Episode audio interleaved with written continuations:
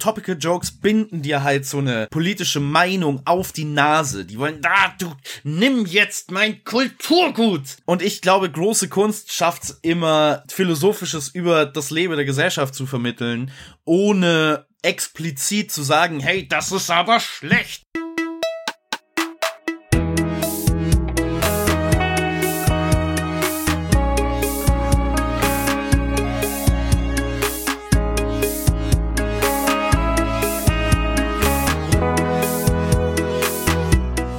Ja, wenn die Leute lachen, ist's gut und wenn die Leute nicht lachen, dann ist's schlecht.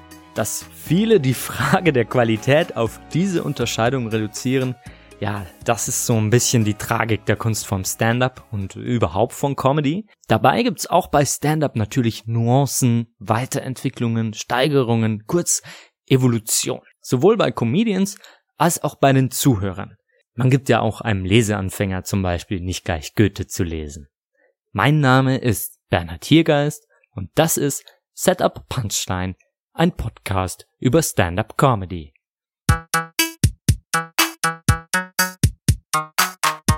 Im Podcast erklären uns Comedians eines ihrer Bits, also ein kurzes thematisches Segment an Witzen. Davon hören wir eine Live-Aufnahme und dann kommen die Comedians und erklären uns, was es mit der Nummer auf sich hat. Heute zu Gast ist Sebastian Ulrich. Sebastian ist Comedian und Autor aus der Nähe von München. In München veranstaltet er unter anderem das älteste Stand-up Open Mic der Stadt, Ja und weiter. Und im Frühjahr ging sogar noch eine zweite Show an den Start, nämlich Wuff und weiter. Aber ja, die Shows pausieren derzeit, wie viele andere wegen Corona. Er kennt, glaube ich, jeden Joke, der jemals erzählt wurde und redet auch gerne drüber zum Beispiel heute hier oder eben in seinen eigenen Podcasts Ist das ein Bit? gemeinsam mit Johannes Steißlinger oder im ganz neuen Projekt Duden Comedy mit Hans Thalhammer. Mit Basti haben wir zur Abwechslung auch mal einen One-Liner-Comedian im Podcast, der uns mitnimmt in seine absurde Welt. Also eine besondere Spielart von Stand-up mit kürzeren Bits, äh, so kurz bis zum, ja, halt runter bis zum Ein- oder Zweizeiler. Die Aufnahme von Basti stammt von November 2019 bei der Show Lola Land in München. Jetzt viel Spaß mit Sebastian Ulrich. Ich habe äh, neulich Enrique Iglesias gehört und der Typ ist ein ganz schöner Creep. Was, was ist mit dem Song Hero los? So, ich stelle mir den vor, einer, dass er da mit einer Frau spricht, die wirklich in Schwierigkeiten ist, blutend an der Klippe hängt. Und dann kommt er und sagt, I can be your hero, baby. Sie so, ja, ja, bitte hilf mir, bitte. I can kiss away the pain. Hä? I can stand right here forever. Nee, ich doch gesagt, bitte hilf mir. You can take my breath away.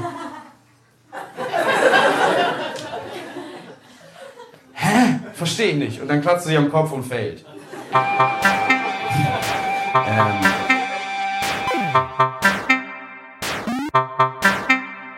Hi, mein Name ist Sebastian Ulrich. Ich bin ein Mensch, der ab und zu Comedy macht, wenn Comedy stattfindet, was sie nicht mehr tut. Dementsprechend bin ich jetzt mehr oder weniger nur Mensch, was ja auch manchmal gar keine so schlechte Sache ist, wenn man vielen deutschen Schriftstellern Glauben schenken kann. Ich würde sagen, nur Mensch sein ist ein bisschen lame, aber dennoch bin ich jetzt hier. Hi die Leute bis zum Tode nerven. Ich würde sagen, das ist meine komödiantische Ausrichtung. Also ausweichen, Leberhaken, ausweichen, ducken. Ich versuch's nicht mit dem K.O., ich versuch's in die zwölfte Runde zu schaffen. Ich will den Punktesieg am Ende. Also wenn ich mir selber eine Impression von mir machen würde, dann okay, auf die auf die Bühne gehen mit leicht geneigtem Blick, weil ich so socially awkward bin. Dann mache ich den ersten Joke. Hey, äh Leute, äh, ähm, ich habe neulich mit einem Oktopus äh, geschlafen. Äh, und da hatte ich allerhand zu tun.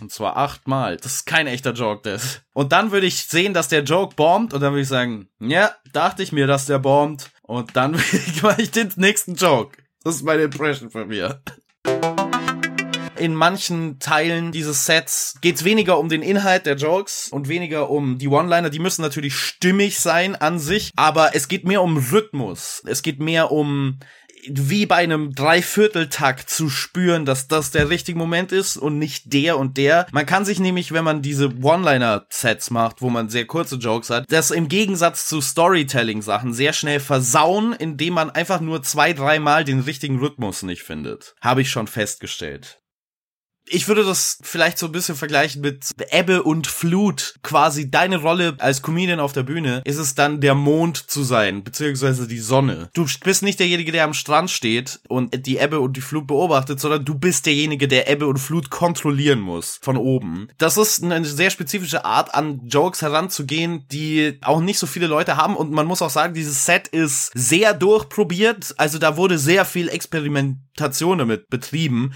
von meiner Seite mit allen möglichen Timing-Anordnungen, mit allen möglichen Attitude-Anordnungen tatsächlich. Ich habe dieses exakte Set auch mal mit einem anderen Character probiert, also mich selbst als gelangweilt auf der Bühne dargestellt, was tatsächlich sogar, würde ich sagen, noch besser funktioniert als das, was mich in eine sehr komische Situation gebracht hat, in der ich wusste, ich will das eigentlich nicht so spielen. Ich habe da eigentlich keinen Bock drauf, dieser gelangweilte Typ so äh, duh, zu sein, aber es hat irgendwie noch besser funktioniert als als dieses Set jetzt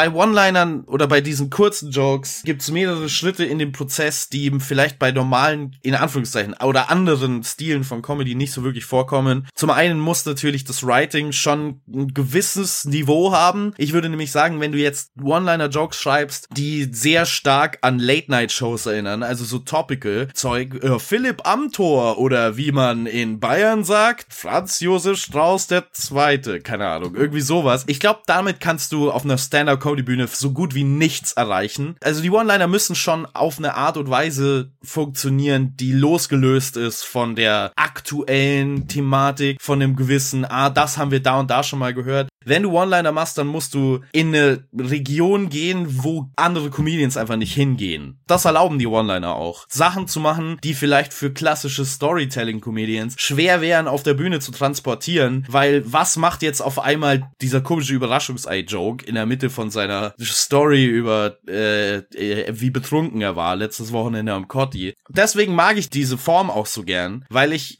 großer Fan von absurdistischer Comedy bin. Ich bin persönlich kein großer Fan von Storytelling, zumindest für mich als Stilmittel. Ich, es gibt viele Comedians, die das fantastisch machen, ist aber was, was ich für mich früh herausgefunden habe, ich nicht wirklich machen will auf der Bühne.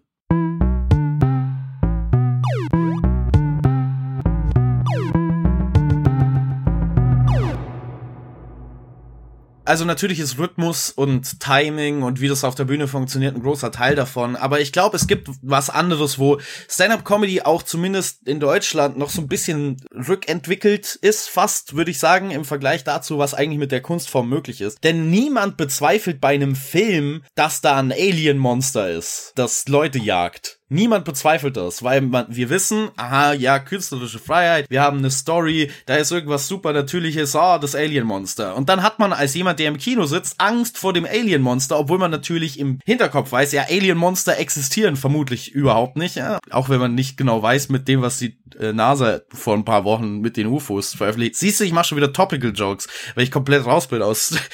ähm, Okay, jedenfalls bei anderen Kunstformen fällt es Leuten überhaupt nicht schwer, sich vorzustellen, dass man dort auf eine Art und Weise absurd wird, die mehr oder weniger in unseren popkulturellen Alltag übergegangen ist. Also niemand wundert sich mehr über einen Superheldenfilm, wo irgendein Typ mit einem langen Bart einen Hammer über 400 Kilometer schmeißt und irgendein Ghoul am Kopf trifft damit und macht doioioioink und dann sagt er einen coolen One-Liner dazu. Da hat niemand ein Problem damit. Aber sobald ein Comedian auf der Bühne steht und irgendwie ein bisschen was abgefahren Abgefahrenes macht, haben viele Leute den Eindruck, dass es ja dann nicht mehr relatable ist, wo ich widersprechen würde.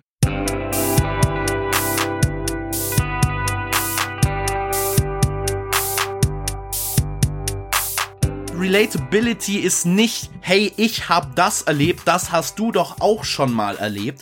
Ich würde sagen, dass das die oberflächlichste Form von Relatability ist, auf die auch viele zurückgehen, weil es eben die einfachste ist zu verstehen. Aber relatable im Sinne von Kunst ist nicht wir haben das exakt gleiche erlebt, sondern wir haben so etwas wie eine ähnliche Gedankenwelt. Und dabei geht's dann auch mehr darum, in die Rolle desjenigen, der auf der Bühne steht, zu schlüpfen und zu sagen, ach so ist das, wie er die Welt sieht. Dementsprechend würde er vermutlich das und das so und so sehen. Ich verstehe seinen Standpunkt. Er ist natürlich aus der Welt gefallen damit, aber ich kann nachvollziehen, wo er herkommt, wenn diese Gedankenwelt etabliert ist. Und es gibt ja viele Beispiele in Comedy. Stephen Wright ist vermutlich mein Lieblingscomedian of all time und ich äh, mache ja eigentlich auch nichts anderes, als den Stil von ihm äh, eins zu eins zu kopieren.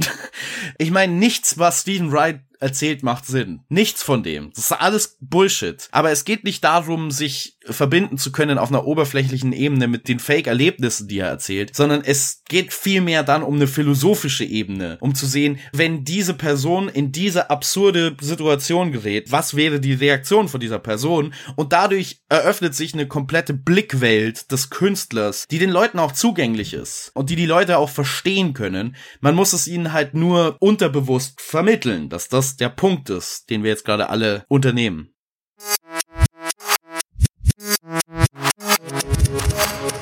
Also ich habe dieses Bit auch ausgewählt, weil es, es finde ich nicht so typisch ist für mich. Es ist ein bisschen weltlicher fast schon als die meisten meiner Jokes, ein bisschen mehr nachvollziehbar. Und es ist tatsächlich in etwas entstanden, was sehr selten bei mir nur vorkommt, nämlich Improvisation auf der Bühne. Das war, als ich eine Ausgabe von Ja und Weiter gehostet habe. Und aus irgendwelchen Gründen, ich glaube Co-Host Johannes Steißlinger war damals hinten in der Ecke gestanden, Grüße. Und hat eine Enrique Iglesias Referenz gemacht. Und da ist mir aufgefallen, ja Moment mal mal, Hero, das ist ja eigentlich total, der steht ja da nur unnütz rum. Also das ist dann eine Konversation, die man quasi mit seinem Notizbuch dann führen muss im Nachhinein. Wie, was wäre denn die möglicherweise lustigste Art und Weise, das zu erzählen? Ich glaube, wenn man das jetzt auf so Jerry Seinfeld Art ähm, spielen würde. What's the deal with Hero? I mean, he's just standing around. Ich glaube, das ist eine ziemlich outdated Art und Weise, wie man diesen Joke auch erzählen könnte, die wahrscheinlich auch funktionieren könnte. Ich glaube aber, um die Leute wirklich mitzunehmen auf die Reise, was es denn bedeuten würde, wenn sich ein Held wirklich so verhalten würde, muss man das in einem 1 zu 1 Act-Out machen, weil es so einfach am besten vorstellbar ist.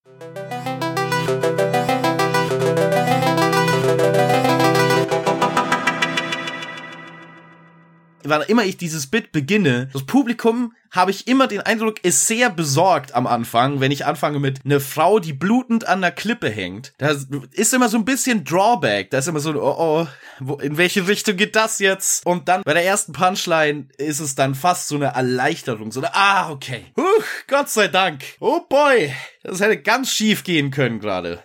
Also es ist fast so, als ob das Publikum selber an der Klippe hängen würde. Da steckt keine Intention dahinter. Ich bin sowieso nicht groß mit Botschaften und Leute vermitteln zu wollen, wie sie ihr Leben zu leben haben oder was sie von dem und dem denken. Ich orientiere mich an dem alten Mantra von Harris Whittles, Rest in Peace. Motherfuckers just wanna laugh. Und ich glaube, dass das oft genug ist, um zu vermitteln, was wirklich wichtig ist, in Anführungszeichen. Also es geht mir weniger um eine explizite Verdeutlichung dessen, was ich glaube, was meine gesellschaftlichen Gedanken und kulturellen sind, sondern mehr darum, wenn ich mit meinem moralischen Kompass, der stark angeschlagen ist, zugegebenermaßen in äh, vielen Fällen, aber wenn ich den einfach nicht benutze, um ihn in den Vordergrund zu stellen, sondern so wie ein Kompass benutzt werden sollte, nämlich man schaut ab und zu mal drauf, ob man noch in die richtige Richtung fährt, dann wird sich das automatisch in meine Jokes übertragen, mit Sicherheit. Also speziell in dem Fall, als ich das auf der Bühne impro improvisiert habe, war auf keinen Fall die Intention zu sagen, ich mache jetzt ein politisches Statement. Überhaupt nicht. Dass sich das dann natürlich da mit reingeschlichen hat, so ein bisschen, ist mir dann schon auch bewusst geworden. Aber das ist niemals die Intention, von der aus ich einen Joke schreibe damit ist tatsächlich, glaube ich, auch so ein bisschen besser zusammengefasst, was ich vorhin mit der Unterscheidung meinte zwischen Topical Jokes und Jokes, die als One-Liner funktionieren, weil Topical Jokes binden dir halt so eine politische Meinung auf die Nase. Die wollen, da, du, nimm jetzt mein Kulturgut. Und ich glaube, große Kunst schafft immer, Philosophisches über das Leben der Gesellschaft zu vermitteln, ohne explizit zu sagen, hey, das ist aber schlecht Also einer meiner Lieblingsfilme aller Zeiten ist Her von 2014, wo ja im Prinzip, wenn man das auf der Oberfläche betrachtet, diesen Film, ist das ja eine wahnsinnig große Kritik an moderner Technik und wie die unsere Beziehungen und unsere Köpfe kaputt macht. Aber das ist es nur, wenn man über den Film nachdenkt. An keiner Stelle sagt der Film, boah, das mit dem Handy solltest du aber nicht mehr machen, du. Und ich finde, wenn man über deutsche Kunst im Allgemeinen redet, auch Filme, ist das der große Unterschied oft. Auch im deutschen Film, wo man ja auch immer sagt, ah, deutsche Filme, warum sind die eigentlich so schlecht? Oft werden die Gründe gesucht bei, ah, die Schauspieler, ah, das, bla. Ich würde das alles erstmal außen vor. Ich glaube einfach nur, dass, wenn man Tatort anguckt, ist die moralische Botschaft so on the nose, dass es nervt.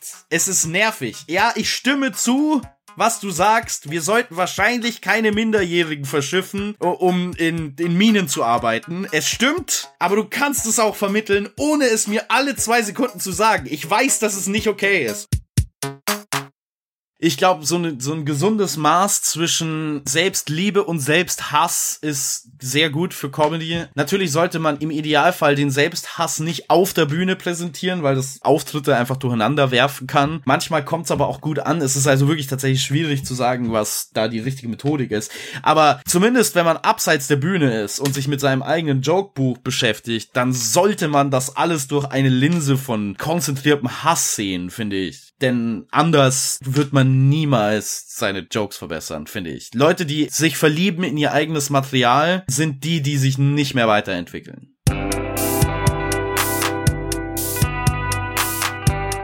Mehr Möglichkeiten für Comedians, die anders sind, bezahlte Auftritte und bezahlte Sachen zu machen. Ich glaube, dass sich das eh zumindest auf der TV-Ebene so ein bisschen verändert hat. Ich bin jetzt bei Fernsehsendungen, wo ich das Gefühl habe, ah, das werden tatsächlich jetzt coole Leute eingestellt. Cool, äh, krass, dass das jetzt gemacht wird. Weil ich, als ich angefangen habe, damit so vor sechs Jahren ähm, im Fernsehen irgendwie Jokes zu schreiben, da war das überhaupt nicht der Fall. Da hat man noch die letzten Reste von TV Total rausgekramt, die man konnte. Und jetzt mittlerweile habe ich zumindest von den Produktionen, wo ich mit beteiligt bin, den Eindruck, ah, okay, da werden tatsächlich coole Leute geholt. Das ist schon mal eine gute Veränderung. Die überträgt sich noch nicht so wirklich auf Stand-up, zumindest in der breiten Masse des Landes. Was allerdings sehr cool ist, ist die Entwicklung in Berlin und München. Das sind beide Städte, wo Comedy von Comedians konzipiert und durchgeführt wird. Und mehr kann man eigentlich nicht verlangen als das. Ich weiß nicht genau, wie es in Köln ist und in Hamburg. Ich glaube da tatsächlich, dass es da sich auch dazu hin entwickelt. Wenn wir das hinbekommen, dass nicht mehr irgendwelche Idioten, die noch nie eine Comedy-Show gesehen haben, bestimmen darüber, wer spielt, sondern Comedians, die wissen, was los ist. Dann haben wir auf einmal ein ganz anderes Spielfeld für Comedy.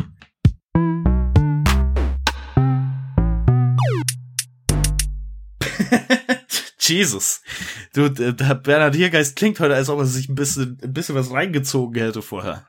Warum, warum Jokes, Bruder? Warum Jokes?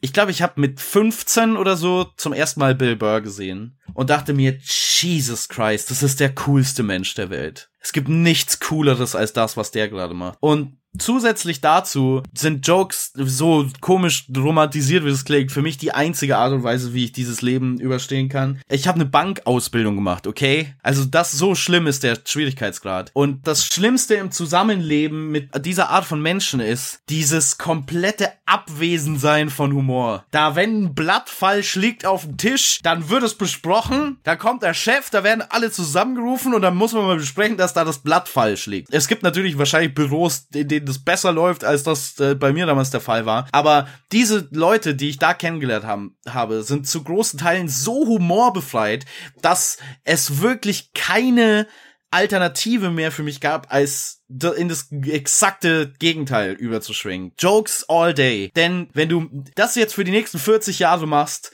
wo du jedes Mal Angst haben musst, wenn ein Blatt falsch liegt, dass dann die große Sitzung einberufen wird. Und der einzige Humor, der am Arbeitsplatz äh, geduldet wird, ist, wenn du dich darüber lustig machst, dass Frauen ja nicht einparken können. Dann möchte ich kein Teil dieser Gesellschaft sein. Jokes sind die einzige Art und Weise, wie man die, wie man das Leben überhaupt akzeptieren kann.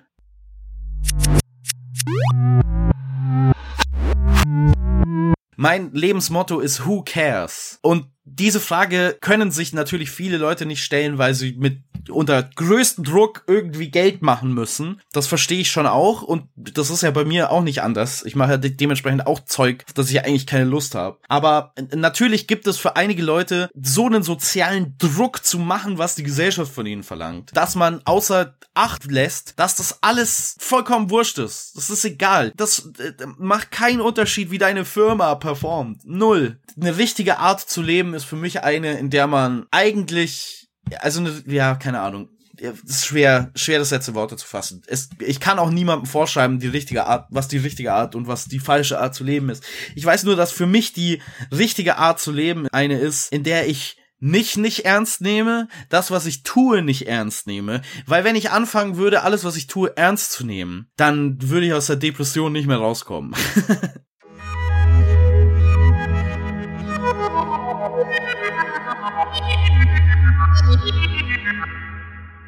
wenn man das vor Leuten präsentiert, die dafür kommen, dann hat man, kriegt man eine Verantwortung, in meinen Augen. Eine Verantwortung, die viele Künstler sehr bereitwillig abstreiten, wenn sie sagen, ich mache einfach das, ich mache einfach das, was ich, was ich, was ich will, ich mache einfach das, was ich will das ist ja auch vielleicht für dich cool. Aus meiner Sicht ist das nicht so cool und damit meine ich nicht eine gesellschaftliche Verantwortung, nicht einen politischen Kurs vorgeben für die Leute, die da im Publikum sind, sondern ich finde, Kunst hat eine Verantwortung, den Leuten was Besseres zu geben als das, was sie erwarten. Denn das ist ja ein großes Gegenargument derer, die in ihre Arbeit auf der Bühne keinerlei Zeit investieren. Die sagen, ja, die Leute lachen ja über meinen Pimmel. Was willst du denn? Die Leute lachen doch. Und dann würde ich sagen, ja, die Leute lachen, weil sie keine Comedy-Experten sind. Die kommen dahin, weil sie gerade Stress mit ihrer Freundin haben und einfach mal einen Abend haben wollen, wo sie lachen können. Äh, in der Arbeit läuft's beschissen. Man hat sich gestritten auf dem Weg dahin. Äh, und jetzt wollen wir einfach nur eine Comedy-Show sehen, irgendwie lachen. Und natürlich lachen die dann über Pimmel, weil sie gar nicht wissen, dass dieser Joke schon sieben Millionen Mal gemacht wurde. Du als derjenige, der auf der Bühne steht und diese Kunst an Leute präsentierst, bist derjenige, der in der Verantwortung ist, das zu redigieren, zu editieren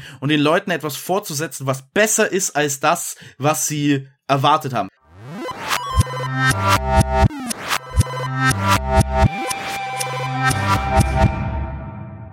Weißt du, mit was Leute auch mal eine Zeit lang ziemlich zufrieden waren? Mit Kutschen, die vom Pferden gezogen wurden. Waren Leute auch so, boah, krass, ist echt besser als Laufen. Wenn man diese Logik überträgt, dann hätte nie jemand das Auto erfunden äh, oder erfinden müssen oder überhaupt den Zwang oder den Willen danach verspürt, was Besseres zu machen. Es ist einfach eine logische Fortsetzung unserer Gesellschaft, in der wir leben, dass sich Zeug mit der Zeit verbessert und einen anderen Anspruch erreicht. Und damit übrigens auch ganz andere Freiheiten erreicht. Plus, es gibt eine zusätzliche Verantwortung, wie ich finde, die den Stand-up-Comedy und Kunst im Allgemeinen hat, der auf eine spezifische Gruppe in unserer Gesellschaft äh, anspricht, nämlich die Leute, die eben nicht diese outgoing Party äh, wir machen hier ba ba ba, sondern Leute, die vielleicht emotional verwundbarer sind und die vielleicht sozial zurückgezogener sind, weil ich, ich kenne das ja von mir selbst, glaube ich, sehr stark abgeschreckt werden von dieser Kultur, in der Stand-up in den meisten Fällen sich nach wie vor bewegt. Diese Leute verlierst du komplett mit solchem Zeug und auch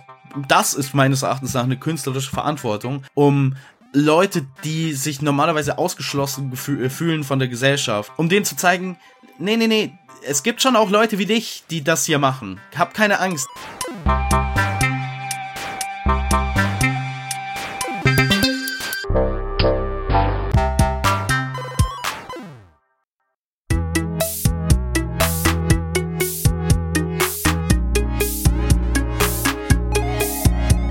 Das war Sebastian Ulrich mit einem Bit über den Song Hero von Enrique Iglesias.